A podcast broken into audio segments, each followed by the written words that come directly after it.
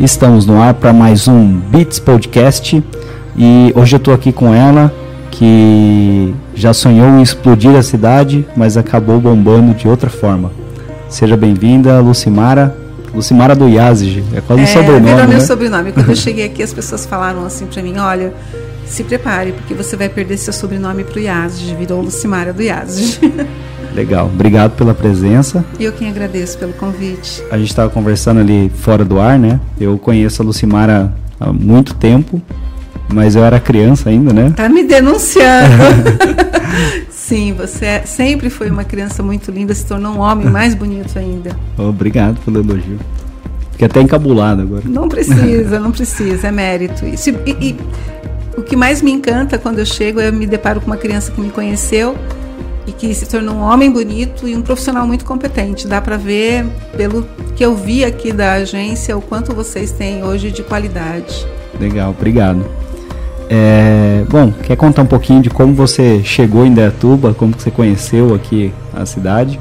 Bom, essa história da bomba, até a parte, né? Eu tinha um namorado que ele me deixava de fim de semana para vir para um lugar chamado Peps e por um acaso numa cidade chamada Indaiatuba. Isso acho que repetiu-se umas quatro, cinco vezes até Mas que. Ele falava que vinha na Pepsi? Sim. Era honesto, rapaz. Era, porque ele falava que ele vinha com os amigos. E eu falava, o dia que eu conhecer essa cidade, eu vou soltar uma bomba nela, porque esse cara tá me trocando por uma, né, por uma baladinha lá naquela cidade. E na, quando eu cheguei aqui, eu vi o que, que é, né? Essa cidade, ela tem um poder absurdo. Eu cheguei aqui, na verdade, porque nós tínhamos uma casa de veraneio de fim de semana Morávamos no ABC Paulista, num bairro onde para entrar e sair eu tinha que chamar uma segurança, porque todas as casas ao redor, embora fosse um condomínio, era, tinham sido assaltadas. E eu estava indo para São Paulo, na matriz do IASIS, lá na franqueadora, quando eu tive uma tentativa de assalto. E aí eu falei, epa, não dá para ficar mais aqui. Aí como a gente já estava em processo de construção de uma residência nova no mesmo condomínio aqui em Dayatuba, eu falei para o meu marido, falei, vamos agora porque meu filho ainda é pequeno.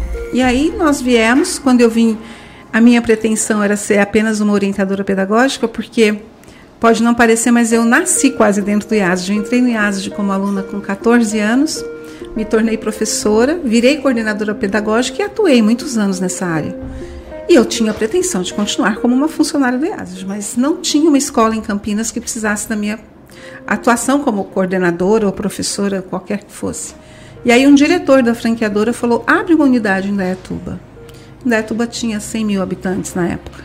E aí eu cheguei, não sabia o que era empreender, não sabia o que era administrar, eu só sabia o que era dar uma boa aula e só sabia cuidar de professor. E assim começou a minha história aqui na cidade. Caramba, que legal.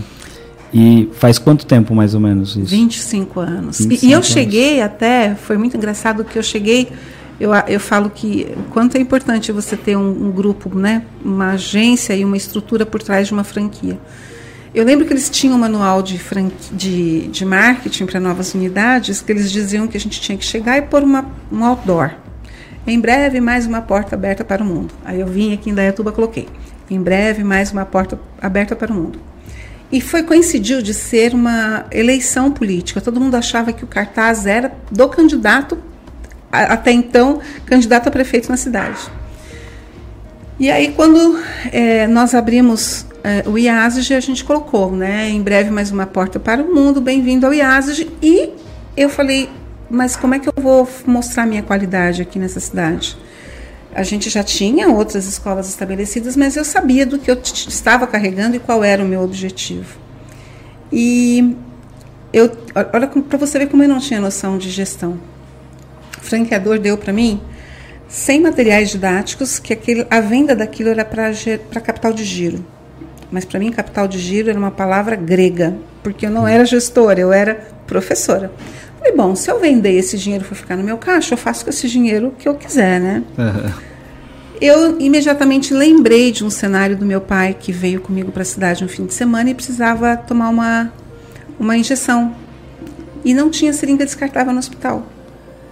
Aí eu falei, já sei, todo o dinheiro de venda de material didático eu vou doar para o hospital em, fazendo uma ação social, porque o IASG sempre teve esse DNA de causas sociais.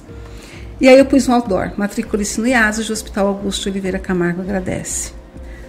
E lá atrás, nós não estávamos falando ainda de uma sociedade que tinha esse olhar é, no voluntariado ou em causas sociais. E eu nasci com isso, então o IASG sempre foi se fincando pelas causas sociais. Sem querer, eu fui por um buzz aí, que um buzz marketing que me deu mídia espontânea, e eu cresci muito intuitivamente aqui dentro com essas. Não conhecia ninguém na cidade, eu tinha que me fazer presente de alguma forma, né? Caramba, que legal. Eu achei que vocês estavam em Indaiatuba há mais tempo do que Não, eu mudei anos. junto com a, o IASG. Eu vim abrir o IASG ele foi o primeiro, a primeira sede era em frente ao casarão? Isso. Era essa? Era ah, essa, legal. em frente. Porque como a gente tem um DNA, assim, essa questão de cidadania, ela, ela ultrapassa barreiras, né? A gente quer formar um, um ser humano e a gente acredita que a arte é uma manifestação muito positiva para interpretação, para pensamento crítico. Então a gente sempre teve obras de arte dentro do IASG. E eu queria estar ao lado da arte da cidade. Eu escolhi, e por um acaso, a cidade terminava ali. Uhum. Era impressionante, assim, duas ruas para trás ou duas para frente, você estava numa fazenda, não tinha mais nada. Verdade. E ali a gente foi o primeiro ponto, né? Dali a gente precisou expandir, a gente foi para Tuiuti, ficamos numa casa grande. Aí, por uma questão de segurança mesmo, porque tinha um ponto ali que preocupava à noite, a gente mudou nós fomos para o Esplanada e agora nós estamos aqui no centro. De, voltamos para o lugar de onde nascemos, né? Ah, legal. Voltou para onde? Na frente nós do estamos, Casarão? Não, nós estamos na 7 de setembro, ao lado do cartório. Ah, legal. Coladinho ao cartório ali. Bacana. Um casarão também bem bom. Eu sempre achei muito bonito os, os, os IASEGs ali. Todos os as escolas, né? É. Aquela, a, a que era de, no, no casarão ali, que acho que eu tive mais contato, assim. Eu passava na frente e falava, que lugar bonito, o que será que é aí? aí depois fui A gente sempre tem esse olhar de, de estar num espaço onde, onde tenha mesmo essa questão de, de inovação, de, de bem-estar, de poder fazer acontecer coisas, porque nós não entendemos o, uma escola como uma, uma sala de aula fechada e uma recepção e um cafezinho. A gente entende que tem que ter movimento, tem que ter sociabilização e precisa de espaço para isso, né? Legal. E as escolas serem bonitas, é, vem do DNA do Yazid ou é porque o, o marido é arquiteto? O marido é arquiteto. o marido é arquiteto ajuda muito, porque quando vem, por exemplo, nós tivemos uma adequação de padronização visual da marca em 2015. E nós tivemos que entrar com toda essa configuração. E evidentemente que eu pego o manual né, de franquia e falo para ele, executa para mim, aí ele já está ali com tudo pronto. Né? Facilita, mas a concepção realmente vem do franqueador, a gente segue uma linha de comunicação visual que tem que ser bastante fiel ao que eles determinam. Né? Legal. E você abriu mais negócios assim no decorrer da, no, do, da carreira? Abri algumas coisas, tive outras aventuras junto com o Ferri, né? Então, assim, nós tivemos uh, o Empório da Gula, que depois abriu o restaurante da Gula, que era, né? Isso, essa aventura gastronômica que eu sempre amei, eu fiz parte disso, mas depois a gente se desfez porque demandava de uma dedicação que a gente não podia dar. É muito, muito trabalho, né? Chegou uma hora que eu estava com o Iasuge aqui, o Iasuge em Itu, e uma outra marca Namorada do Sol, que era Skill. Eu estava com três escolas e ainda tendo que gerir os restaurantes. Aí não deu. Hoje, assim, eu me concentro mesmo na operação do IASG e tenho ali. O, o deixa de ser uma escola só para virar um hub educacional. Então, hoje nós abraçamos escolas que queiram trazer qualidade na área de ensino de idiomas e nós fazemos, então, a implantação com ou sem professor de uma proposta de ensino de idiomas, né? Legal. E onde é o Empório da Gula hoje é, mei, é o 644. 644, né? É, da Mauri. Eles estão fazendo um trabalho lindíssimo Legal. ali. É muito, muito bom, né? Eles são muito competentes, muito dedicados, muito detalhistas em cada coisa ali. Legal, bacana. E aí uh, veio o IASG, né? Você é, não deixou de ser professora, mas ganhou também a competência de administradora, né? Uh, e com isso você montou outros negócios e veio essa revolução digital. É, com essa revolução digital uh, nasceram muitos cursos online. E quais foram as dificuldades nesse, nesse percurso? Na verdade, é, essa proposta online, ela começou a bater na porta do IASIG, não propriamente dito para oferecermos esse serviço, mas nos sinalizar que existia já esse mercado acontecendo desde 2000 e talvez 2015 ou 2016, acho que precisamente 2015, onde você tem uma primeira empresa dessas online que trabalham com cursos online e nós olhávamos aquilo e entendíamos que tinha um nicho, mas a gente estava muito focado no presencial, até pelo público-alvo que a gente atende, né? É, quando foi em 2019, o IASG tinha duas opções a ser feitas, né? Ou ir para o mundo digital, ou entrar com uma nova proposta de curso para é, jovens, crianças e, e adolescentes, é, num conceito muito mais é, inovador e disruptivo da educação, de ensino de idiomas e de educação de uma forma geral. Ele fez os dois, mas assim, para o público adulto, ele deixou esse online para um segundo momento. Então, ele lançou um programa muito, muito inovador para ensino de idiomas para adulto. E vem a pandemia. E aí nós tínhamos uma Ferrari estacionada e não podíamos dirigir porque as ruas estavam fechadas. Caramba. A atitude que eles tiveram imediatamente foi de implantar uma plataforma que não fosse uma plataforma aberta como as que a gente tem disponível, tínhamos até então e permaneceram como Zoom, Meet ou Teams, nada disso. Era uma plataforma exclusiva para a educação que não, assegurava é, que, por proteção de os nossos alunos não teriam nenhum tipo de invasão e muito menos nós seremos invadidos. Uhum. E isso realmente foi muito bom. Naquele momento, nós tivemos que adequar todo aquele produto que estava físico parado e ir para o digital. Hoje o IASG já tem o IASG Online, que é, são cursos do IASG exatamente como aplicados presencialmente, sendo oferecidos para professores no universo online. É, hoje a gente atende o Brasil toda, todas as unidades IASG foram preparadas para isso, então nós estamos atendendo online, online e também no presencial, ah, por legal. todos os caminhos. E o que, que você acha que funciona mais? É engraçado porque, assim, por necessidade, por impulso, a dependendo, dependendo da faixa etária, as pessoas fazem uma inscrição num curso online, eles levam um determinado período. Eu acredito que o tempo médio deva estar hoje em torno de oito meses no máximo. Os, uma faixa hoje da sociedade que a gente entende que vai dos 16 até os 32 anos, ok, eles até podem se engajar, se dedicar mais e chegam num nível de comunicação que não precisa de tanta formalidade, que é mais uma interação rápida para uma conversa, já está satisfeito, até consegue algum resultado. Mas é impressionante uh, o quanto de erro, e, tem, e são erros assim, por exemplo, talvez se alguém tivesse estudando português lá fora, e não tivesse ninguém que falasse português, só duas ou três pessoas, e falasse assim: ah, a gente temos sim. Ok, se comunicou, mas não da forma correta. Uhum. Ou, ah, eu sou dor de cabeça. Então, algumas coisas que, da forma como eles falam, não tem um, que a gente chama de. Ah, não, vou, não, nunca sei falar em português assim, um accuracy, não tem uma, uma acruidades, não sei se é essa palavra certa, mas eles não falam de forma tão fluente e, e muito com gestos corporal para poder atender necessidade. O físico já permite uma interação maior, a contextualização fica muito mais real, porque a gente traz elementos para o ambiente físico que contextualiza de verdade. E, e, a gente até pode mesclar, ter essa intermediação, uma coisa um pouco híbrida entre você ter o online e o presencial. A gente já fez isso, a experiência.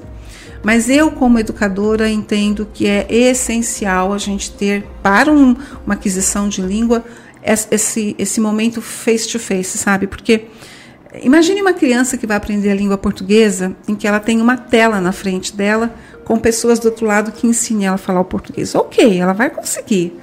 Mas talvez ela não tenha é, a capacidade de negociar as dificuldades que ela precisa na comunicação. Ela talvez tenha dificuldades em, em, em ser autônoma, em, em, construir a sua própria fala e se expressar. e até mesmo em lidar com alguns bloqueios que possam aparecer no âmbito emocional, ela pode simplesmente travar e não reagir. Uhum. O presencial me permite trazer tudo isso. E tem o, o feeling do professor também. Né? Muito. De professor olhar é e figura... falar, hum, ali tá, precisa de tal atenção. Né? Sim, porque cada um tem um estilo é, de aprender, né? Então a gente tem as pessoas que são altamente sinestésicas, que precisam da escrita, do movimento para poder ter o aprender, ter o mão na massa. Tem outras que são muito visuais, se não tiver ali a contribuição e não tiver uma produção escrita, não consegue. É, tem outras que eventualmente vão aprender simplesmente por leitura, né? É, ou, ou, vão precisa primeiro falar, se expressar para depois concluir e chegar. Então, a cada um a gente tem que seguir um estilo e entender isso, né? Agora com, com cursos online do, do IASG, não sei se você já tem alguma estatística de abandono de curso. Olha, eu acho que é maior, não é maior? Ou é gente, nós temos. Eu vou te falar uma coisa que é muito engraçado, né? É, quando nós é, optamos em ter os cursos online, a gente tem vendas de cursos online. Os nossos alunos online começaram em 2021 poucos eu tenho online que estão atendendo os nossos módulos. É, eu não tenho evasão de curso online da forma como você vê, às vezes, dessas demandas que tem. A realidade nossa hoje, a nível rede ASIS, eu estou falando aqui enquanto Brasil, nós temos hoje um cenário de termos iniciado em julho do ano passado com essa proposta de atender online. E os nossos índices de rematrícula são índices tal qual os índices presenciais. Então ah, a gente é? bate, é, é muito engraçado. E, e, é uma realidade até do IASAS mesmo, porque é meio fora da casinha. Curso de inglês é que nem academia, as pessoas entram e saem, né? Hoje, eu digo para você que eu vi muito isso na pandemia. É, as pessoas vão até por uma febre, por uma tendência dentro do IASAS, desde que eu estou lá dentro nós temos indicadores de rematrícula igual de escola regular. A gente rematricula 90%, 89%, perdemos ao longo do semestre 1 ou 2%. Então, são indicadores que. Mas por quê? Porque tem todo um trabalho pedagógico por trás, tem todo um olhar nessa avaliação e nessa entrega de resultado. O curso de idiomas ele precisa mostrar para esse aluno o resultado de aprendizado. O aluno geralmente faz a matrícula, ele não sabe para onde ele vai, eu posso ficar com você na frente de uma tela te ensinando inglês por 10 horas, coisa que eu podia fazer em duas horas. Mas como muitas vezes eles pagam por hora, quanto mais horas eu tiver com você, é melhor para quem está ensinando, na é verdade. Uhum. A gente não pensa dessa forma, a gente tenta otimizar o máximo possível, porque quanto antes essa pessoa for para o mercado dizer fiz IASG, mais a gente ganha em termos de de sustentabilidade da marca por, por, uma, né, por uma mídia espontânea e um testemunho. Então é muito orgânico. E a ASG tem essa coisa de ser muito orgânico e ter essa sustentabilidade tanto no, no online quanto no presencial. Que legal. E a metodologia é mais focada em, em gramática? Essa história de metodologia é complicado, né? Porque assim, como que Você funciona? Acha que isso é só atributo de vantagens de marketing. Sabe aquela história assim? Aqui a gente tem um curso de conversação. Uhum. Ou aquele atributo de que. Uh, não, aqui é 18 meses. A gente tem muito cuidado quando a gente fala dessa proposta, porque quando a gente fala de aquisição de língua, primeiro que por que uma pessoa tem necessidade de se uh, comunicar, né? Se não for uma provocação de necessidade, ela fica de boca fechada. Uhum. Então, a primeira coisa que a gente entende em sala de aula é qual é o contexto que eu vou apresentar para esse aluno que ele vai ter necessidade de se expressar e não vai ter a ferramenta, a, a, comunicação que ele precisa. E aí a gente mostra contextos onde isso aconteceu de forma bem sucedida. Ele entende como é que faz e aí ele adequa aquilo para uma necessidade que eventualmente ele vai ter numa prática em duplas, em trios. Eu gosto de chamar isso de abordagem socio-interacionista, ou seja, eu preciso me sociabilizar e interagir, não basta estar no meio de pessoas, eu tenho que interagir. E nessa, nessa abordagem socio-interacionista, eu tenho que olhar, sim, todas as habilidades da pessoa, porque se eu ensino ela a falar e não ensino ela a escrever, ela vai se tornar uma analfabeta. Uhum. Se eu ensino a falar, ensino a ler mas ela não sabe interpretar, ela é uma analfabeta funcional. Se eu ensino ela a falar, se eu ensino ela a ser uma pessoa alfabetizada com interpretação, eu tenho que dar margem para ela usar essa língua. Então, eu tenho que ter a oportunidade de criar ambientes e situações e contextos de uso real. Né? Uma das coisas que a gente tem dentro do IASG são, é o TED Club. A gente hoje tem uma, um projeto junto com o TED Talk, onde a gente tem alunos que fazem ali uma preparação para isso, para ter uma, uma, uma apropriação do idioma com uso bem objetivo. E quando se trata do universo infantil e pré-adolescente, isso é mais complicado ainda, porque eles têm motivações de videogame, eles têm motivação de, de vídeos que eles estão hoje em YouTube vendo, e para eles transitar entre o inglês e o português é uma coisa assim muito fácil. Né? Então a gente tem que ter muito pé no chão com essa abordagem. Então nós dizemos que nós ensinamos idiomas é, usando uma abordagem socio-interacionista. Legal. E a atenção é muito fragmentada hoje, né, também desse aluno mais jovem, né? Muito. Você percebe uma dificuldade maior hoje de comunicação do, dessa nova geração para as outras gerações?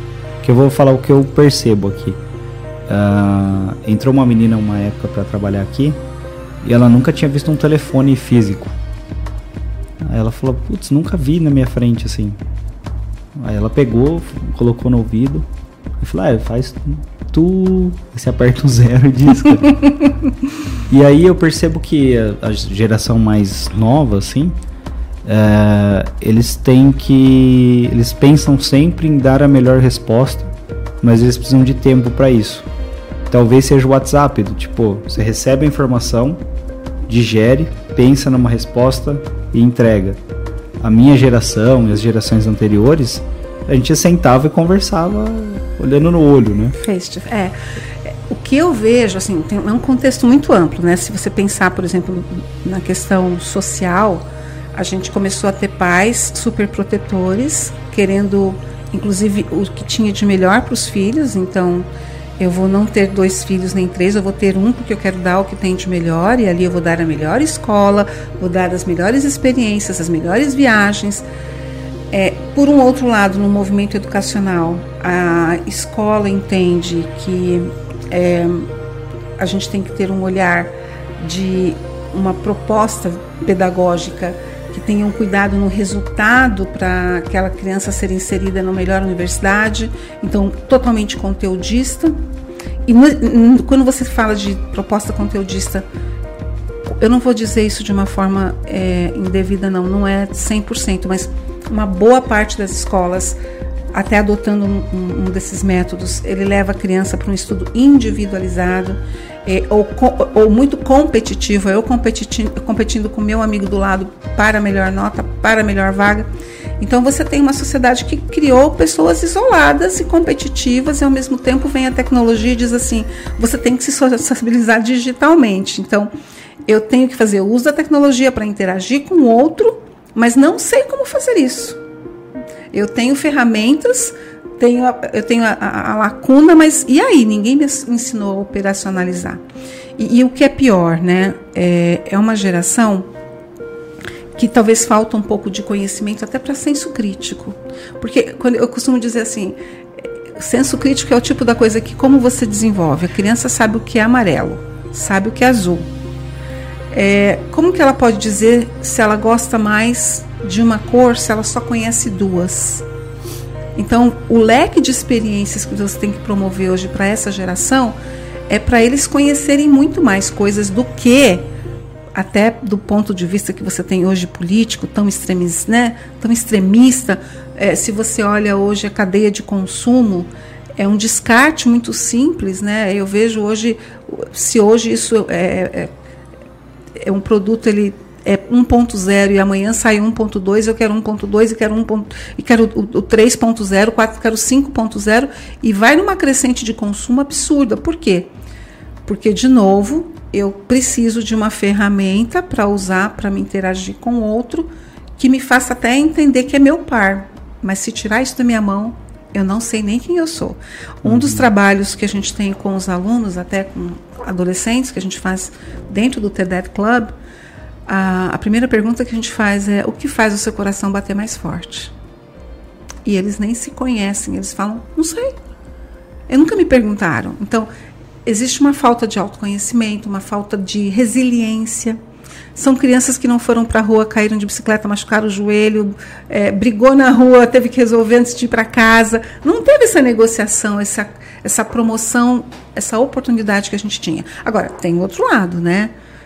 É uma geração. Hiperconectada, né? Mais ética. Eu entendo que eles ah, sejam tá. muito mais éticos, inclusive. É uma geração que aceita a diferença, trata com respeito.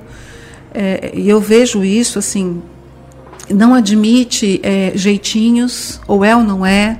Então, do mesmo lado que você tem uma lacuna, você tem aí um ganho positivo que eu consigo enxergar. E, e muito disponíveis para quando eles acham a causa que eles realmente se envolvem, eles vão e fazem acontecer. É verdade. Eu vejo por aí também. Não é? Tem, tem uma questão também da nossa dessa era, né? Que é da especialização, né? Então, acho que o mundo foi. Uh, as pessoas. As, as atividades, enfim, os trabalhos foram ficando cada vez mais é, especializados. Uh, e aí, quando a gente pega, talvez um pouco mais. um pouco antes na história ali, as pessoas tinham determinadas especialidades, mas eram mais generalistas. E eu acho que talvez uh, fomos perdendo a capacidade de conhecer um pouco de cada coisa. A visão mais holística, né, das Exato. coisas. É. E aí tem a questão, até indo para a rede social, uh, eu uso rede social, tá? Todo mundo acho que usa. Uhum. E a gente é um cluster. Nós somos ali um, um tá cheio de etiqueta ali no meu nome, do tipo, ah, eu gosto disso, eu gosto daquilo, eu gosto. Sim. E aí eu só recebo informações das quais. Quartil você está, né? só recebo informações das quais eu tenho reforço positivo para continuar mais tempo exposto. Caramba, não é aqui mais. Né? Tem um vizinho aqui em cima que ele está sempre fazendo obra. Deve ser. É, ele de novo. Eu acho que ele está construindo outro prédio em cima do prédio. Então, voltando nas redes sociais, é, como a gente sempre recebe é, reforço positivo sobre aquilo que a gente gosta, às vezes a gente tem o costume de acreditar que o mundo é só aquilo que está dentro da nossa bolha. Né? E lidar com frustração hoje é um problema tremendo para essa geração, porque aí vem a depressão, né? É. Você trabalha com a questão de um mundo ideal, onde o que, o que não corresponde, eu não estou apto a entrar, eu não tenho condição de consumir, eu não tenho, não faço parte desse cluster eu imediatamente me ignoro e me aprofundo da, da, forma mais terrível possível. A gente tem hoje no cenário da educação coisas que são de arrepiar. Legal. É. Legal. É, tem essa questão do, do da, das bolhas em si, né? Você comentou do consumismo, né? Então, é as pessoas são muito consumistas você acha que isso é para preencher um vazio existencial? Primeiro é porque você tem uma demanda de cap do capitalismo mesmo, que tem que ter geração de produtos, né? Você tem que produzir, produzir, produzir, produzir. Mas em contrapartida, é, é a falta de contato com o outro, ou, ou, a falta de poder conhecer o outro, com ideias e com, com movimentos em que a gente seja par, me leve a mostrar muito mais do que eu sou, do que eu tenho, do que eu possuo e fica uma relação mais fútil, menos de vínculos, né? As pessoas hoje têm muito pouco vínculo, né, uma com as outras. É, até na questão de hoje, se você é, pensar nessa questão dessas, desse consumo desenfreado que eles estão enfrentando, é, é, é até antagônico, porque da mesma forma que eles consomem, eles querem um mundo mais limpo, um planeta mais sustentável. É, eu vejo hoje, é, eu não sei se esse é o caso, mas assim, eu não consigo ver a geração jovem sem ar condicionado. Eles não suportam transpirar. É verdade. É, se não tiver o ar condicionado, eles ficam apavorados. Então, assim, não se joga uma partida. Cara, eu, odeio o ar condicionado. E eu, é... eu fico aqui, fico o dia inteiro o ar condicionado ligado. Eu tenho que sair para dar uma volta de quarteirão. Começa a me fazer mal, começa a dar. E eles, eles precisam desse ar condicionado porque é, é, é um, é, um, é uma coisa tão de estar é, dentro do, da minha linha de conforto, de, de ter bem-estar o tempo todo, que não concebe. Imagina, eu ter que ficar aqui fazendo uma entrevista com você, enxugando meu suor ou tomando uma água gelada para poder me refazer. Não tem outras saídas. Uhum. Ou é uhum. aquilo, quadradinho, ou eu não conheço mais a saída. Né? Então eles estão meio nessa, nessa onda de, de, de bem-estar a todo momento. Só né? bem-estar a todo momento. Legal. E quem, quem estuda inglês, quem aprende inglês, é, consegue ter um, ter um mundo muito maior para explorar e para conhecer uh, algumas percepções que eu tenho assim né? Depois que eu comecei a entender um pouco mais de inglês uh, você conhecer outros músicos outras letras. Eu digo que aprender um idioma é nascer de novo consegue ler livros que ainda não tem no seu idioma. Você nasce de novo, você tem acesso a informações, você tem a oportunidade de você se especializar naquilo que você quer, nas, no seu dom ou nas suas, nos seus interesses, de forma que assim você vai consumir uma coisa que está sendo é muito mais atualizada e que portanto te coloca como um profissional de destaque porque você vai ter informações que o mundo tem. Não se uhum. restringe apenas ao universo nacional, né? É, e eu costumo dizer que é, quando você tem acesso a uma nova língua, você se diferencia também porque você tem, você acaba tendo mais responsabilidade de ganhar conhecimento e devolver isso para o espaço onde você vive. Verdade. Não é? A gente tem que contribuir com a sociedade que a gente está. Eu vou lá, ganho know-how, mas trago de volta para cá. O que, que eu posso mudar nesse país? Você acha, você acha que eu. Desculpa, eu cortei, pode. Não, eu falo que. É, por isso que o slogan que a gente usa, Você Cidadão do Mundo, ele carrega muita coisa por trás desse, dessas palavras, né? É você realmente empoderar um aluno para que ele se comunique, atinja os seus objetivos pessoais, mas principalmente não esqueça que ele tem um papel de cidadão no estado, no, onde ele está, né? O tal do. Uh, a gente sempre fala isso, é think globally, act locally. Pense globalmente, mas haja localmente, né? Legal. É, você acha que o Brasil é uma ilha idiomática? Existe essa palavra? Quando você se trata de, de pessoas que não conseguem ainda ter acesso a uma segunda língua? Eu digo que você pega a América do Sul. Ah, por estarmos isolados com uma única língua portuguesa. É, a gente fala português, aí pega espanhol, sobe um pouco a inglês.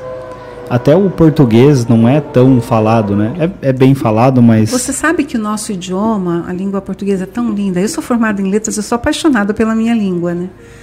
É, a, nossa, a nossa articulação fonética, ela nos permite. desculpa. Ela nos permite ter é, a melhor desenvoltura, a melhor capacidade de articulação com outros idiomas. Se você pega, por exemplo, um, um indiano falando inglês, ele tem aquela coisa da língua é, é quase que um you, né? Aquela coisa bem pontual.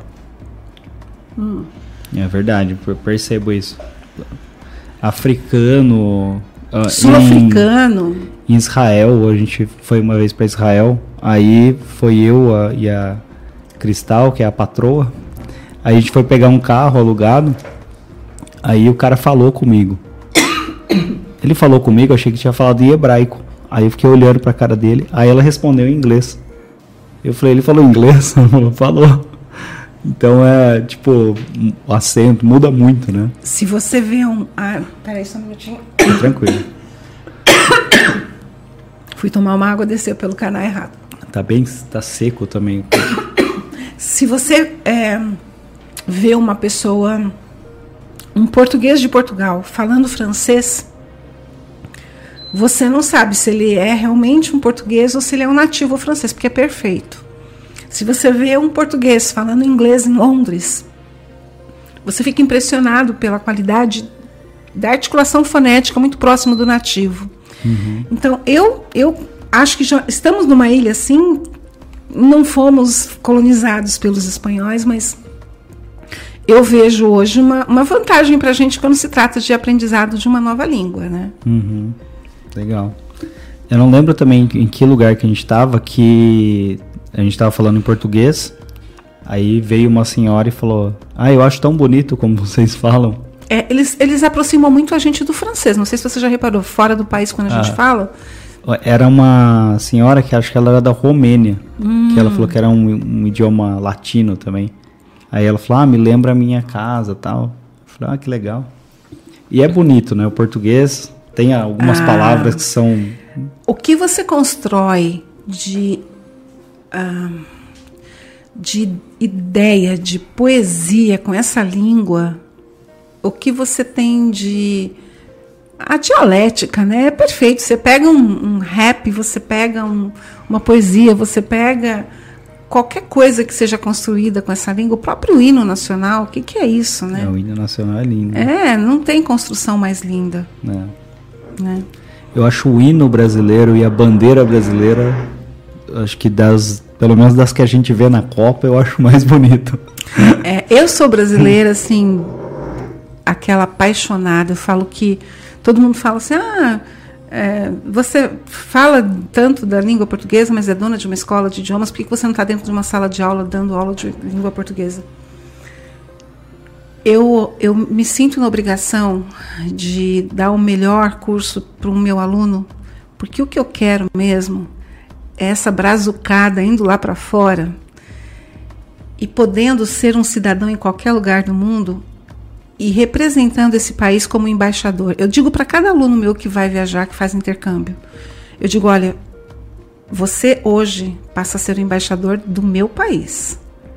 Então faça o seu melhor e mostre o que esse país tem para oferecer para o mundo. Hoje acho que a gente nem precisa falar muito, porque nós já estamos mostrando o que temos, né? Temos um, uma Amazônia, temos uma economia, temos uma agricultura, enfim, estamos aí com alguns destaques, políticas à parte, mas sabemos que temos um povo muito criativo e, e, e tudo agora tem que ser apostado na educação. Uhum. Eu não vejo outra ficha que não seja aposta na educação para esse povo dar uma virada de página nesse país e realmente se tornar uma potência.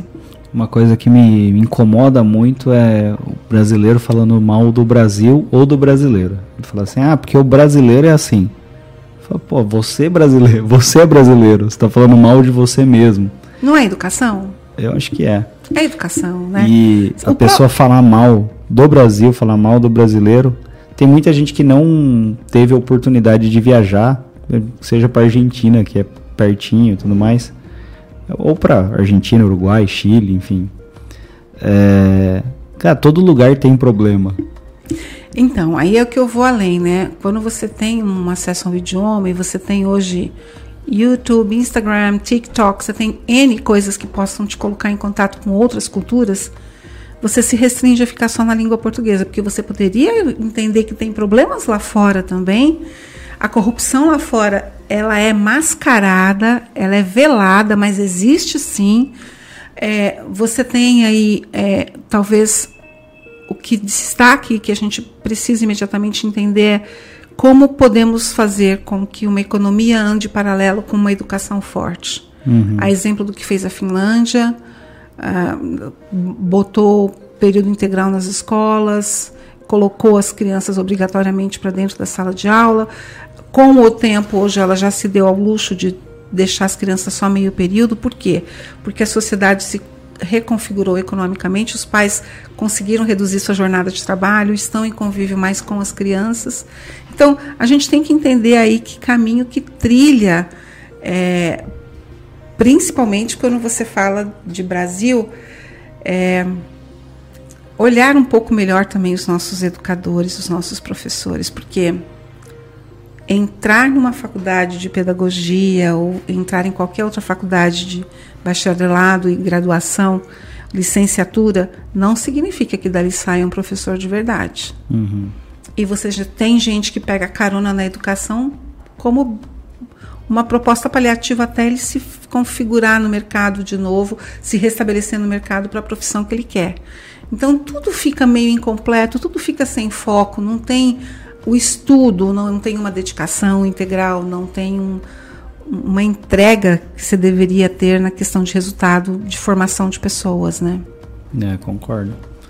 Eu acho que eu, eu dou aula para um curso de marketing, eu não sou professor, mas é, eu acho que quando você faz com o objetivo de que alguém saia melhor do que entrou em algum conteúdo, alguma informação que você vai passar, acho que é um primeiro passo, né, para dar uma boa. E uma das primeiras rupturas que a educação tem que fazer é entender que tem gente apaixonada querendo fazer essa diferença e querendo sim poder estar contribuindo, sem necessariamente ter tido uma formação é, acadêmica, até vou dizer assim, né?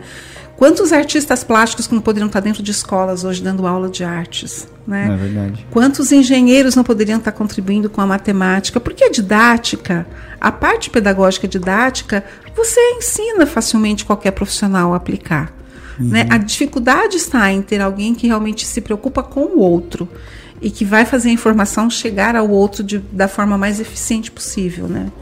Ah, eu faço parte de um movimento chamado é, Rede Brasileira de Aprendizagem Criativa. Eu sou articuladora aqui do núcleo de Indaiatuba.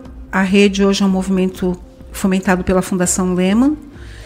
E quando você vê dentro desse movimento, que é um movimento totalmente voltado para a educação, você tem gente das mais variadas áreas: música, cinema, a, a, na própria área de engenharia. E é isso que precisa, né? Uma sociedade olhando a educação. Cara, eu até ia fazer um comentário da, da Fundação Lehman, você acabou adiantando. Cara, hoje com essa política binária que a gente tem, uh, que as pessoas, enfim, estão discutindo, estão demonizando o Lehman. Que, putz, é um cara que. É o nosso Henry Ford. Né? E, e se perguntar na rua, um monte de gente não sabe quem é. Né?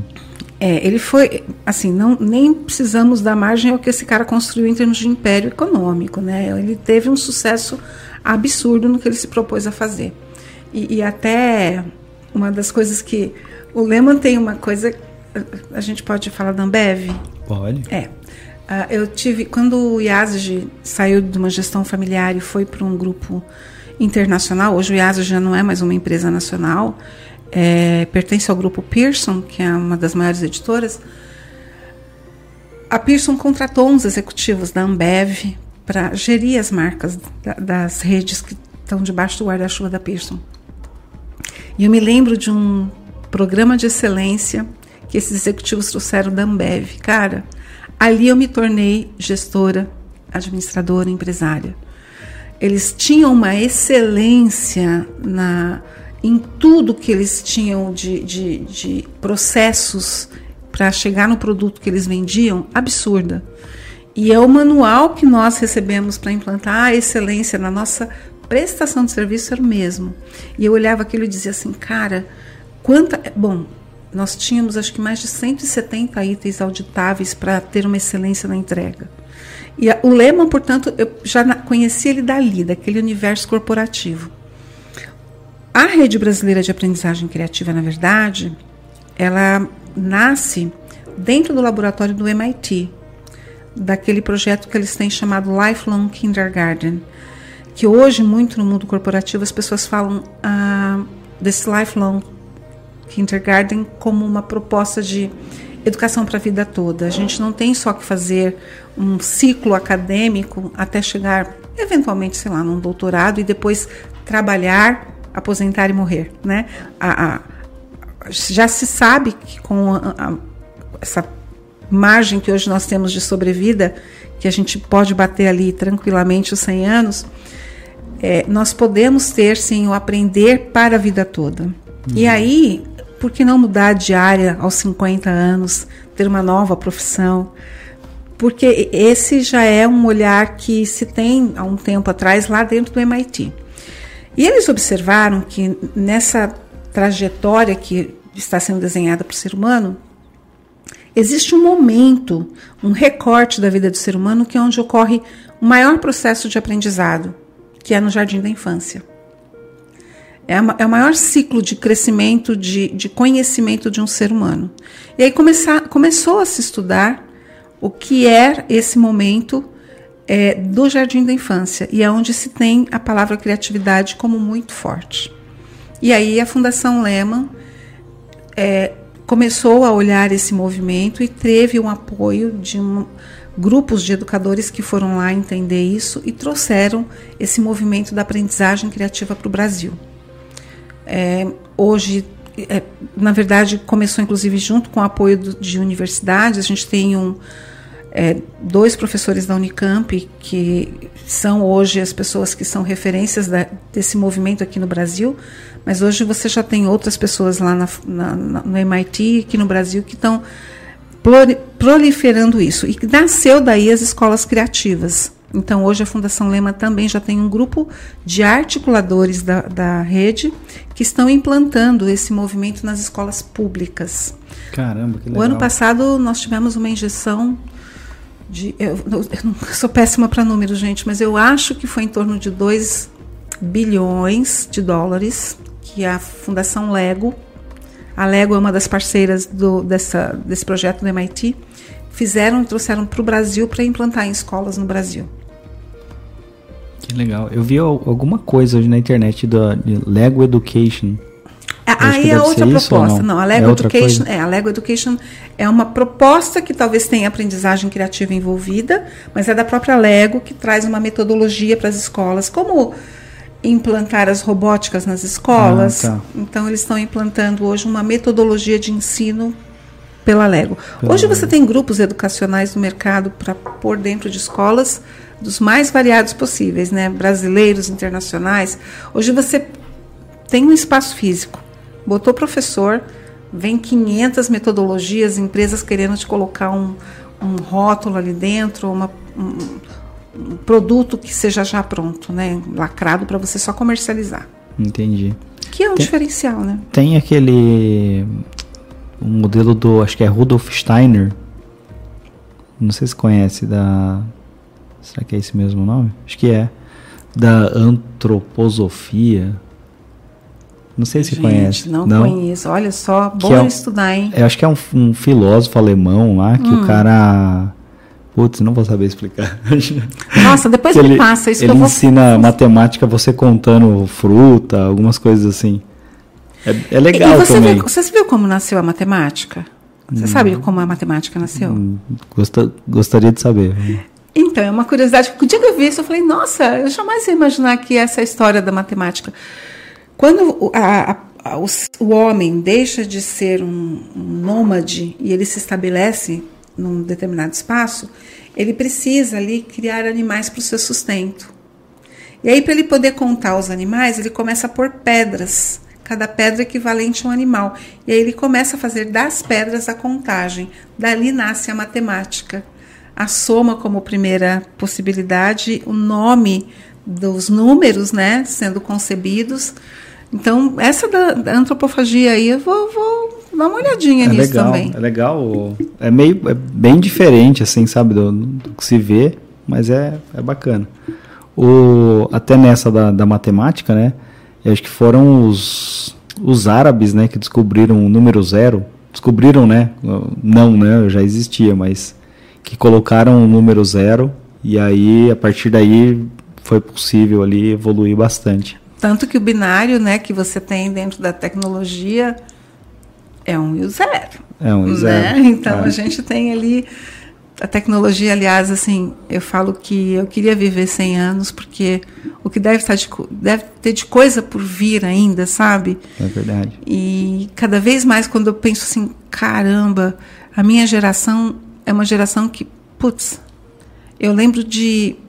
Bom, começa como eu conheci a Disney, né? Eu conheci por um óculos que a gente colocava, girava uns slides e você via imagens, ah, como é? se fossem negativos, né? E hoje num clique a criança vê tudo ali na tela. E aí eu passei por fax, passei por computadores XP, na época que tinha disquete, e hoje tudo tão numa velocidade tão rápida, né? Agora com 5G chegando, então vai São Paulo já vai receber. Fiquei sabendo que chega em São Paulo, né? Fizeram um leilão lá, deu tudo certo, né? Ah, ainda bem. Tomara é, que logo legal. nós tenhamos. Pena agora você ter que ter uma, um, um device, um, um equipamento, um, um, celular compatível, né? Porque você exclui de novo. Olha lá o cluster de novo, né? É verdade. e você acha que tem muito bullying no aprendizado de, de inglês? O bullying eu falo zoeira, do tipo a pessoa vai falar alguma coisa em inglês, outra pessoa fala, ah, lá, falando inglês. Você percebe isso na escola ou, ou não? Eu acho que, assim, é um pouco até antagônico ao bullying tem a questão da autoestima, né? A pessoa, quando ela vai falar que ela tem pouca autoestima ou ela é, eventualmente tem uma certa timidez e ela é exposta, porque nada expõe mais você do que você ter uma, uma referência e não conseguir atingir aquilo na sua máxima, né? Por exemplo, é, eu sei que vou te dar um exemplo bobo, né? A gente tem uma coisa tão simples de, de what is your name? E aí você vai ensinar um adulto que não teve contato, muito vai da articulação fonética, né?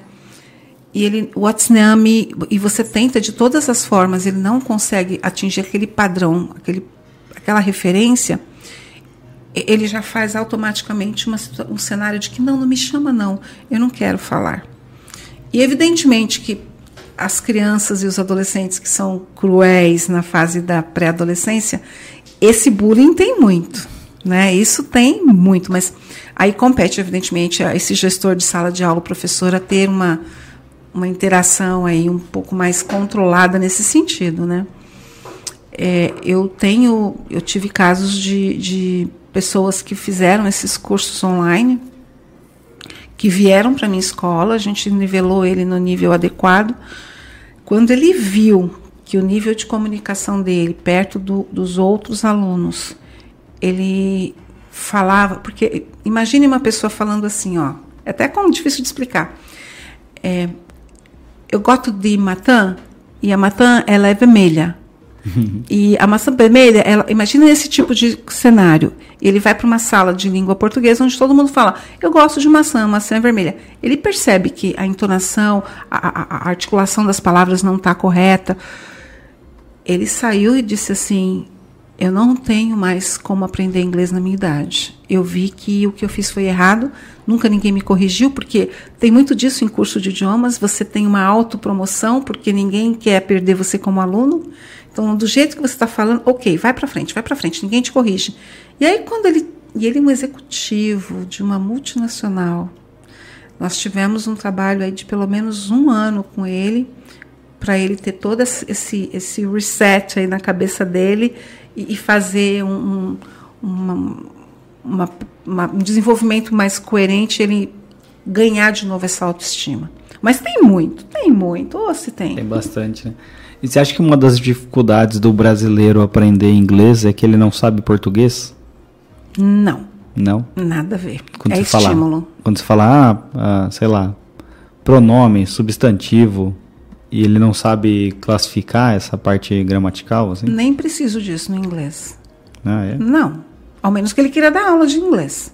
Mas, por exemplo, quando o aluno ele fala assim, vou dar, dar um exemplo bem típico, né? A gente está ensinando ele a, a, a, falar sobre a rotina dele. E ele começa a falar, ah, in the morning I go to school, then I go home, I have lunch. Ele está lá falando da rotina, vai para a escola, é, almoça, vai para casa, almoça. Como ele já está falando isso, ele fala in the morning I go to school. O outro aluno fala, oh, in the morning I go to the club. Ah, não, in the morning I uh, sleep. Ou seja, eu tenho três ações diferentes. Eu estou só expressando o contexto que eu quero falar do que eu executo. Quando ele fala isso, e ele repete, ele interage, ele tem sucesso nessa interação, o outro responde e vai se estabelecendo uma conversa, lá na frente ele vai ter que relatar o que o amigo faz. E aí você tem a, a, alteração do verbo, vamos dizer, a conjugação do verbo. Então, oh, I go to school, but she sleeps. E aí eu tenho uma situação de um verbo conjugado em que eu nem digo para ele que isso é uma conjugação, eu apresento e falo, ah, toda vez que eu for falar de uma outra pessoa, isso acontece. Pum, acontece. Não estou chamando de terceira pessoa do singular, estou chamando de falar de outra pessoa, não estou dando pronome a ela, estou dizendo que algo acontece quando eu falo de uma outra pessoa e ele entende aquilo, ele vai replicando, ele vai falando. Passado isso, eu vou dizer para ele: presta atenção. Você falou I go to school e você disse assim, she sleeps ou she goes to school. Por quê? Aí eu faço ele entender o que, que aconteceu. Aí ele fala: ah, quando eu falei de outra pessoa, o verbo teve uma conjugação diferente. Ótimo. Isso é uma ação, é um verbo, essa é a pessoa, é o pronome, e você completa do jeito que você quer no tempo em que você fez ela. Então eu não preciso trazer a gramática na essência, porque isso é o que, inclusive, impediu muita gente de seguir adiante nessa língua tão linda, né? Hum. O inglês, a dificuldade que as pessoas têm na aquisição da língua é muito ligada ao incentivo precoce. É como, é como o nosso cérebro, ele, quando a gente nasce, o HD dele é, ele é vazio, né? Então, quando eu vou articular palavras, eu vou criança falar mamã. Toda a minha articulação fonética, a musculatura do meu rosto, ele começa a entender como eu estico para fazer esse som, mã, né?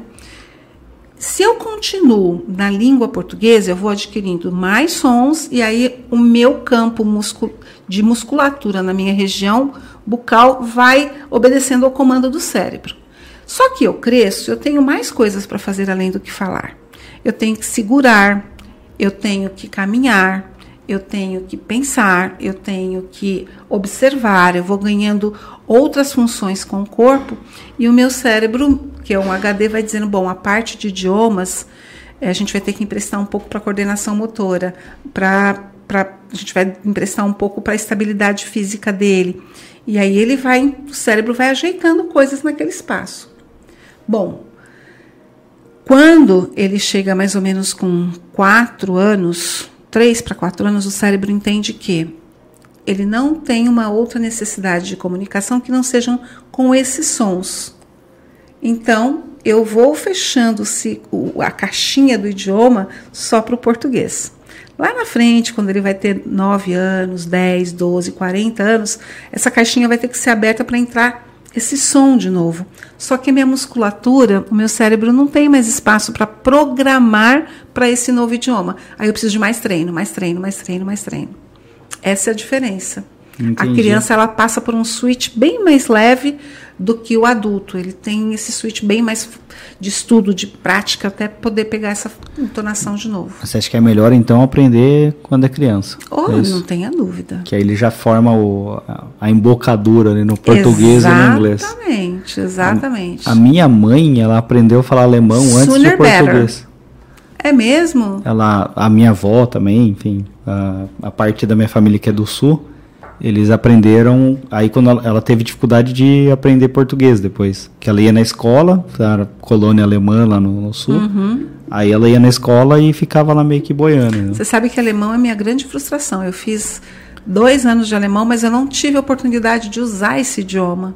Ah, legal. E aí se perdeu, né? Mas eu morro de vontade de voltar para alemão, porque eu acho. Dá o telefone da minha mãe. Alemão. Ela fala, mas não dá aula. Tem uma questão também que você pega o pessoal do, do Paraná, de Santa Catarina, aí eles vão falar alguma coisa com R, eles falam rrr.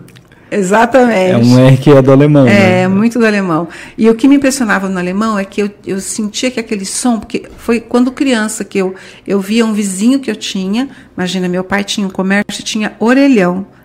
Se você falou que eles não conhecem telefone, quem dirá orelhão?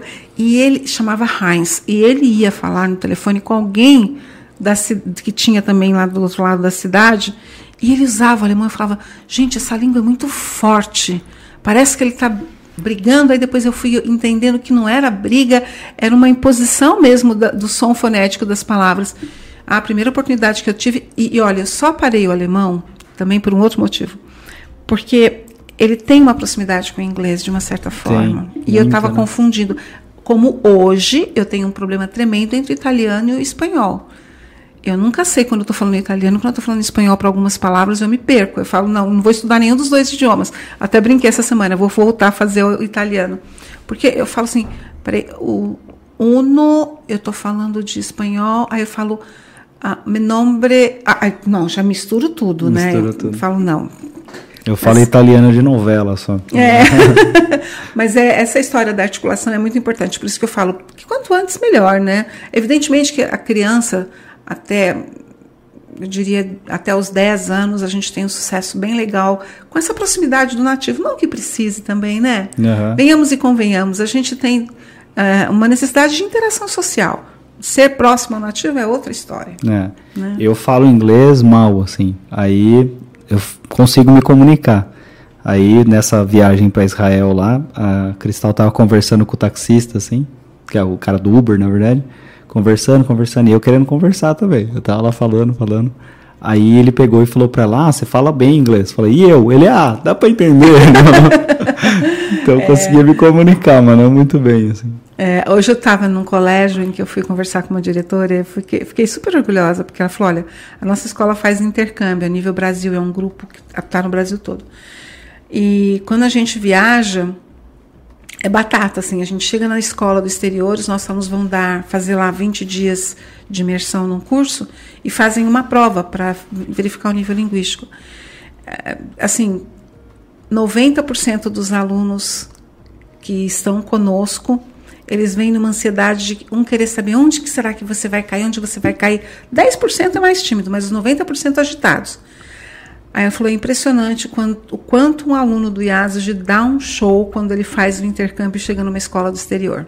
Isso me encheu de orgulho, porque é, quando a gente fala de ser muito próximo do nativo, essas coisas todas, bom, santo de casa não faz milagre, mas no meu caso eu tive a honra Mandei meu filho fazer high school no Canadá e um dia ele precisou sair de casa para comprar um negocinho no mercado ali do bairro, onde ele morava no Canadá. E quando a mulher ficou sabendo que ele era brasileiro, ela falava: é impossível, você não pode ser brasileiro. Você fala inglês muito fluente. E ele só tinha feito aula comigo aqui, né? Então, eu falo casa de ferreiro, espeto de ferro. Fui muito feliz, mas é, efetivamente é, essa questão de poder ter essa segunda língua expressa de uma forma mais natural, é, eu acho que vai muito da experiência que você tem onde você está fazendo essa imersão, né? Legal. E você acha que, eu vi uma pesquisa uma vez que 1% da população brasileira falava inglês fluente. Já estamos em 5. Ah, Já estamos eu ia em perguntar se era verdade, acho que não. Então. É, estamos em 5, estamos aumentando proporcionalmente. É lógico que fluência mesmo, com todo esse cuidado de uma estrutura linguística correta, de muitas, muitos vocábulos presentes na sua oratória. Isso tudo você precisa fazer um curso regular de idiomas, né? Mas uhum. tem gente que hoje por videogame, e é muito comum isso, hein? Eu não estou mais recebendo adolescente no IASG que vem para o IASG para nível 1, nível 0. Eles já vêm com uma certa fluência pelo videogame. Olha que legal, que legal isso. Bem legal. Né? Só que fala minimamente aquela linguagem que está presente no, no game e mais nada. Uhum. Aquele vocabulário curto ali, né? É. é, é qual foi a pergunta que você fez mesmo? Que eu até desviei. É, se era 1%. É 1%. É 5, ah, 5 é. E cinco. hoje, como é que você tem, é, como que você afere hoje a competência de uma pessoa ser proficiente ou não no idioma? Através de, de testes internacionais que são desenvolvidos por empresas externas que você aplica. As empresas costumam aplicar muito para os seus é, candidatos a vagas para fazerem um processo de seleção é, mais qualificado, né? E isso é uma tendência que também tá, começa a vir para as escolas que querem ser bilíngues, mas que obrigatoriamente deveria existir dentro de escolas de idiomas. Né? Eu tenho. e uh, me falaram que também para você ser fluente, você tem que pensar em inglês. Dizem que até sonhar. é verdade isso? Tem que pensar direto em inglês? Porque... Sim, assim, é, o que a gente entende é que ser fluente é desde o primeiro dia de aula. Quando eu chego para um aluno e digo assim para ele, é, você está em um contexto, seja de, uma, de um evento, de um check-in de aeroporto ou de um primeiro dia de aula primeira coisa que te compete como qualquer ser humano é interagir com o outro, né? Então eu vou dizer assim: Hi, hello, good morning, how are you? Eu já estou sendo fluente nesse contexto. E aí eu tenho que fazer uma proposta, um plano de aula que ele consiga assimilar isso de uma forma tão concreta que ele não vai associar o good morning ao português. Por isso que métodos que tenham tradução é uma grande armadilha, porque eu fico refém da minha língua mãe, hum. né?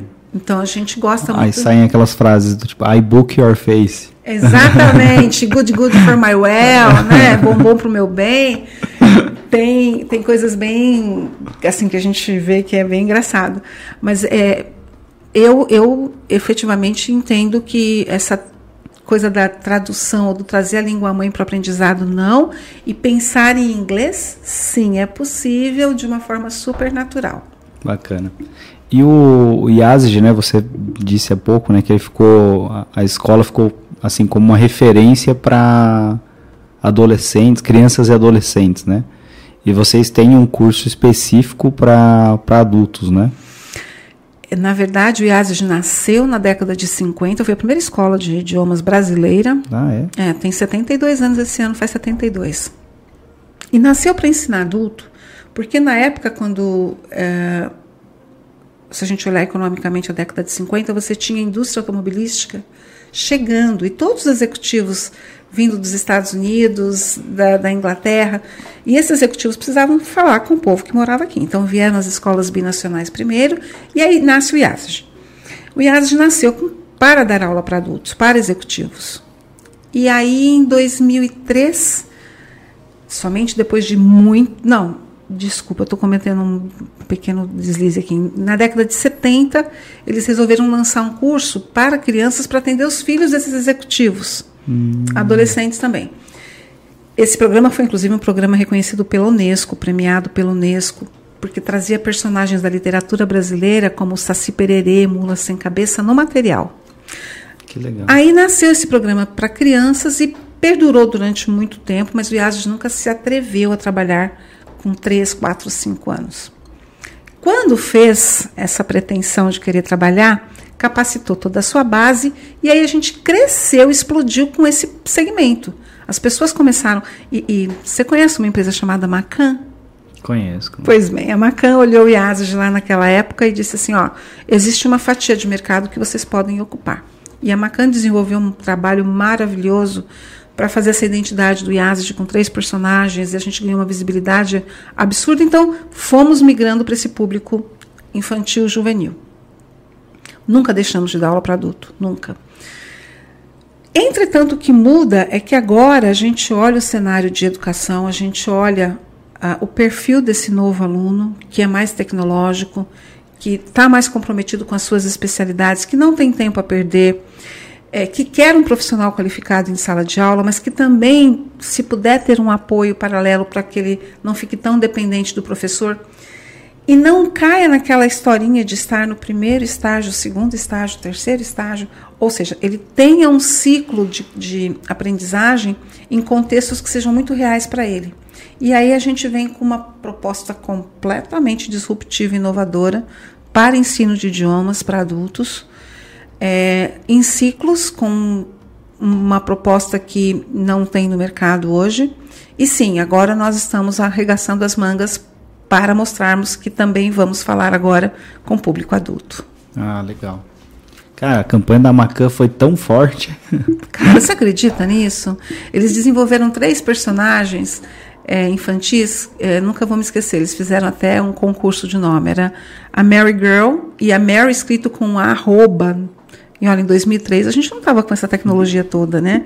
Você já não. tinha o Mary escrito com arroba, o M arroba RY e ela já era um, o, a persona dessa personagem já era uma menininha que era já era toda conectada com a internet, que gostava de música e ela era toda chata com os meninos porque ela era toda vaidosa.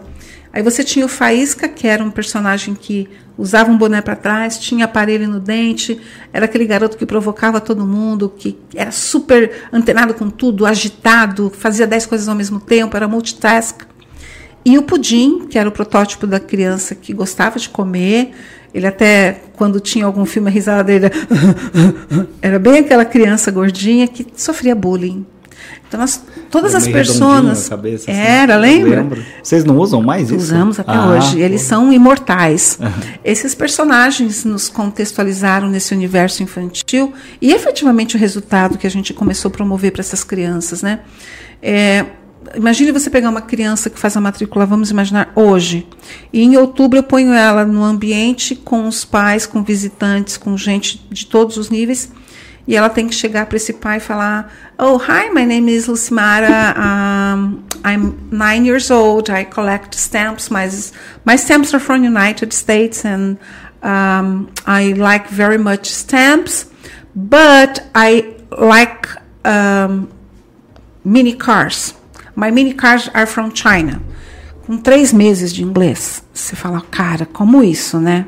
A gente começou a entregar essa qualidade.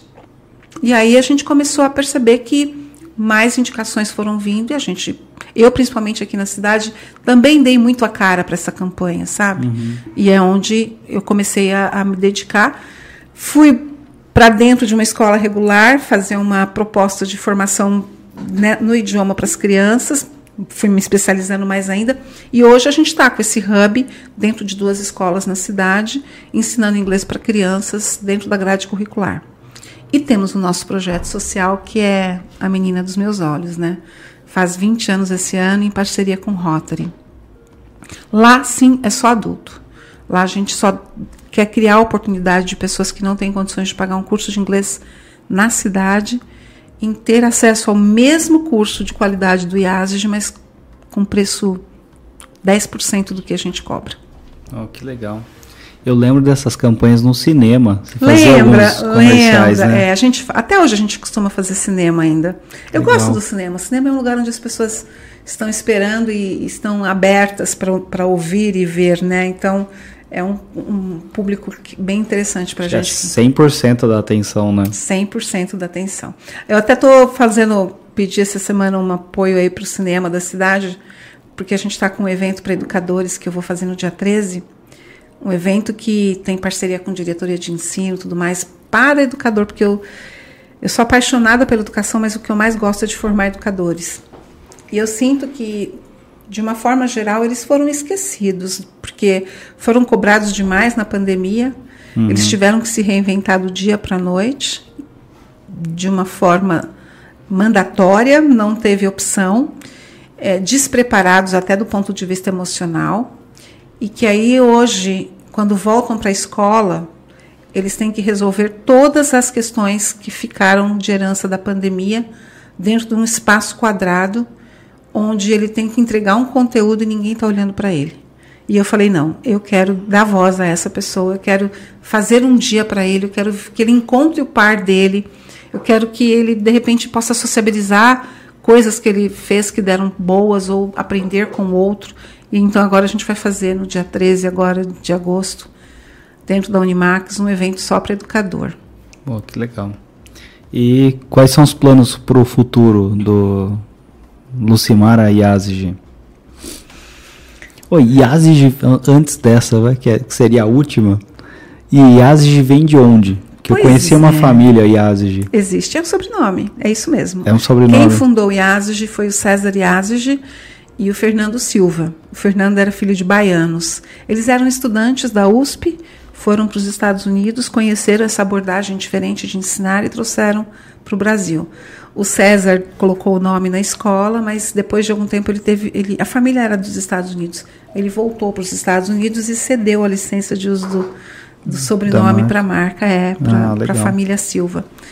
É, essa é a origem lá. E o futuro do, do IASG, assim, é, a gente quer ser a minha a minha pretensão que é um, não é uma pretensão é um desejo mesmo é de ser uma referência na parte de ensino de idiomas formar cada vez mais professores para essa ferramenta tão importante. Eu quero uma cidade bilíngue, né? Eu acho que a gente fala de escolas bilíngues, mas eu quero uma cidade. Para isso vai precisar de professor bilíngue. É, vamos precisar talvez fomentar essa, essa formação para esses educadores no idioma, que para eles é um bloqueio, porque até por falta de disponibilidade de tempo, eles dão aula, sabe, manhã, tarde, noite. Então, quando isso vai acontecer? E, enquanto empresa mesmo, acho que hoje eu estou no momento de promover é, uma empresa de compartilhamento de responsabilidades e lucros. Eu não vejo uma empresa onde eu seja dona. Eu estou com pessoas hoje junto comigo, se especializando cada vez mais, e, e essas pessoas possam ter ali daquele da dedicação e do profissionalismo uma parte do que essa empresa possa render de lucratividade, né?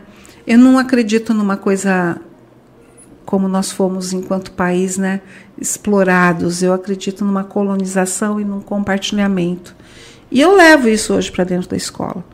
Vejo a gente crescendo em, em, em oportunidades de mais experiências internacionais, porque a gente faz operação de intercâmbio vendo a gente sim concebendo hoje um trabalho mais focado no, no corporativo. Muita empresa de logística hoje não tem executivos que falam inglês fluente, estão perdendo negociações para as exportações. O Brasil está explodindo de exportações e os seus executivos não conversam com o mercado internacional de forma articulada. Então, quando eu olho isso, tem muito nicho de crescimento, sem abandonar o meu projeto do TED, que virou minha paixão, e sem abandonar o, trabalho na rede de aprendizagem criativa. Não, eu não perguntei do TED. Hum. Qual que é a sua, sua ligação com o TED? O TED Talk todo mundo conhece, né? E um dia eu estava na minha escola, eu recebi uma mensagem de uma franqueada de Atibaia que dá aula na Unicamp e falou: Olha isso aqui, é a sua cara. Aí eu lá, The Dead. Eu falei: ah, conheço o TED, mas esse ED no fim, né? Aí quando eu cliquei no link que ela me encaminhou, era uma página do TED onde você tem vídeos com temas super interessantes voltados para a escola que você pode usar, todos em inglês, mas que tem uma página que você acessa como educador e ele te encaminha para uma plataforma chamada TED Club. O que é esse TED Club? É você é, trazer uma, uma proposta de, de uma metodologia TED para dentro da sua escola, onde os alunos aprendam a se expressar e expressar o que sentem e o que pensam. E esse, essa expressão do que, do que eles pensam tinha que ser na segunda língua. E eu falei: caramba, tem tanto aluno meu aqui fazendo inglês e não sabe onde usar esse inglês. Quem sabe eu consigo trazê-los para esse clube, porque realmente vira um clube. Eu passo a ser a líder e a gente vai fomentando isso em encontros até eles estarem aptos a apresentar essa ideia para todo mundo como foi, como um Steve Jobs fez no TED, como qualquer outro executivo uma pessoa de inovação fez lá no TED Talk. Então eu me inscrevi. No que eu me inscrevi, eles mandam um link para você fazer uma entrevista. Passei pela entrevista, e eles me deram acesso a uma biblioteca que ali eu baixaria toda essa metodologia para ser aplicada na minha escola. Eu olhei aquilo e falei, bom, vou tentar num primeiro grupo deu super certo. Eu vi os alunos extremamente motivados, engajados. Foram três encontros lindos. Com, naquele momento eu não sabia como promover ainda uma apresentação do jeito que eu gostaria, então eu fiz uma coisa mais simples, que eles realmente pedem uma coisa simples, mas eu sonhava com aquele talk, né? Na terceira edição, quando eu fui fazer pelo terceiro ano, assim que eu terminei de, de, de concluir o trabalho com os alunos, eles abriram. Hoje você tem cerca de 4 mil clubes no mundo. Eles abriram uma inscrição para um summit, convidando 50 líderes do mundo. Seria feito, na verdade, uma seleção de 50. Então você tinha que explicar por que, que você queria ir para lá. Hoje, no, naquela época no Brasil, quem que tinha esses clubes TED? É, algumas escolas de inglês raríssimas, mas a escola americana sim, o Dante Alighieri, Bandeirantes, só as grandes escolas, Porto Seguro. E eis que eu recebo a resposta de que eu tinha sido selecionada para ir para Nova York. Caramba, Falei, que legal. não acredito. E eu fui no, na, no headquarter, no, na, na matriz do TED. Quando eu pus o pé lá, como alguém, acho que quando põe o pé na Google ou no, no Facebook, eu gelei, eu falava, gente, eu não acredito que eu tô aqui dentro, né? Escritório daqueles bem que você imagina, né? Cara de TED inovador. E quando eles levaram a gente para um auditório, nós estávamos em 50 pessoas. Tinha eu, um argentino, uma italiana, uma menina da Malásia, uh, dois ou mais três pessoas que não eram de língua inglesa. Todos os demais de língua inglesa, Canadá, Estados Unidos, na maioria. E aí eles perguntaram como que era um clube TED que a gente desenvolvia, o que, que tinha de importância nisso. E aí um falou, outro falou. Quando eu fui pegar esse microfone na mão, que era um dado de espuma totalmente inovador, eu me dei conta que eu não estava ali falando por mim. Eu era uma brasileira no meio de muita gente. Ali a minha voz embargou, eu comecei a chorar. E eles ficaram assim: o que está acontecendo? Eu falei: eu estou chorando porque esse é um dos projetos mais ricos que eu já vi já implantei. E fico muito triste, porque a, a minha pátria tem, um, tem 5% da população que fala inglês, na época eram 4%, e os meus educadores do meu país não falam esse idioma. Portanto, isso não está acessível para a minha população e para os meus alunos. E aí foi aquele silêncio, uma comoção geral. Ele virou e fez assim: então é por isso que você está aqui, porque a partir de hoje nós vamos permitir que todo esse material seja traduzido para qualquer idioma. E você passa a ter aí um compromisso de também levar isso para o Brasil com outros olhares. E a curadora do TED no Brasil, que chama-se Helena, a Helena estava lá comigo. Eu falei, Helena, podemos traduzir esse material? E aí, quando eu cheguei no Brasil, a primeira, imagina, eu era a única brasileira sabendo que ia, ter aquilo. É, cheguei e, e, já fui junto para o escritório do TED em São Paulo, nos juntamos ali em alguns tradutores, imediatamente passamos para o português e fizemos o lançamento disso em São Paulo, lá no prédio do Bradesco. E hoje esse movimento chama-se Clubes TEDED, está disponível para as escolas. Eu estou implantando ele no colégio público aqui de Indaiatuba, no Colégio Anunciata. E eu quero dar voz aos alunos, eu quero poder mostrar para esse educador como ele pode ser um professor diferente, com uma metodologia de vanguarda.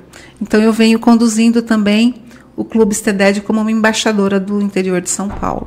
Putz, que legal. Legal, né? Pô, é uma história parabéns, bem boa, né? Bem boa. Bem boa. E tudo porque eu queria que meu aluno usasse o idioma com uma coisa que fosse significativa. O ano passado, eu tive um. Fiz um, fui bem audaciosa. Eu aluguei uma sala do cinema Topázio e peguei os meus alunos e preparei-os para fazer um TED Talk. Pensa você colocar os alunos na frente naquela luzinha com aquele tapete vermelho, com aquele, aquela letra do TED em caixa. E todos eles expressando em inglês o que faz o coração deles bater mais forte para uma plateia de 80 pessoas. Foi muito bonito. Putz, que legal. Foi muito legal. legal. Muitíssima qualidade. E essa, essa é a minha história com o TED. Que legal, bacana. Bom, né? Puta, muito legal. O bom de viver é isso, a gente acumula experiência. É verdade. Esse é o bom de viver. Bacana. Bom, é, queria te agradecer pela participação. Que e grata surpresa hoje, dizer viu? Dizer que eu sou seu fã. Não, eu, olha, eu tô assim impressionada porque a vida só dá presente. Hoje eu ganhei mais um, assim. Quem diria que aquela pessoa tão irreverente que é seu pai, que é tão inspiradora também, porque parece que ele toma o elixir da juventude o tempo todo, né? E aí eu chego aqui, aquele menininho falando, ah, eu te conheço, eu sou filho do Alexandre, mas como assim essa pessoa tem, né, tudo isso hoje? Nossa, é, meu respeito pelo seu trabalho, quero me aproximar, quero conhecer um pouco do que você faz e assim, me coloco à disposição em todo e qualquer momento. A gente tem muitas causas sociais, eu sou aquela pessoa de realmente pensar globalmente, mas eu quero a minha cidade cada Legal. vez melhor. Então, a gente sempre participa é, geralmente a gente não gosta muito de aparecer né, nesse sentido, assim. Uhum. Mas assim, é, é, um dilema que a gente tem, do tipo. Você sabe que o meu projeto social tem 20 anos e ninguém sabe disso? Não eu sabia. não divulgo. Eu não divulgo porque eu falava assim, eu não posso fazer disso um marketing. Mas ao mesmo tempo, as pessoas viraram para mim e falaram assim: as pessoas precisam saber que ele existe até para poder apoiar. E quem sabe, ao invés de você dar aula para 100 pessoas, você dá para 500. É, né? é verdade. Então a gente não então, pode fazer disso, né? tem, eu tinha, a gente tinha um dilema, né? Tinha uma, ah, a gente fez a, a, camiseta lá da da Pai durante alguns algumas edições. E aí a gente fazia o trabalho e falava, não, nem fala que foi a gente, deixa deixa para lá, não, não quero aparecer com isso. Aí começou um concorrente nosso no evento e todo mundo achava que era ele que tinha feito, né? Aí eu falei, putz, aí é sacanagem, então vamos começar aí no evento. Tá que nem eu com o encontro de educadores, né? A gente está organizando, fazendo. Eu tô com mão na massa nesse encontro 24 horas por dia. E o evento vai ser na faculdade local.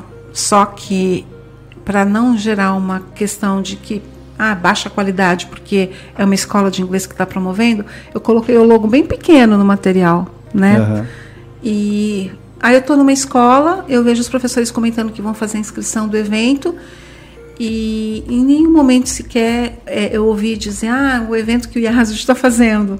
Aí eu falei, ah, não, não pode. A gente né, também tem por merecer. Existe é. uma questão chamada mérito.